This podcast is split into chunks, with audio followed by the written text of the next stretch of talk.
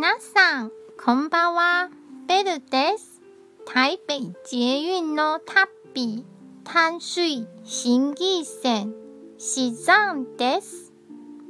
この辺りは、天武と呼ばれる場所で、台北で一番天気が良いと言われる地域です。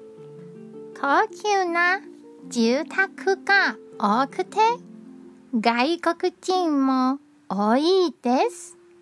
街の空気も少し違う気がします。とても落ち着いた感じがしますよ。日本人も多いです。高島屋と倉庫もありますよ。皆さんはどちらが好きですか？よければ教えてくださいね。今日も一日お疲れ様でした。ゆっくりお休みくださいね。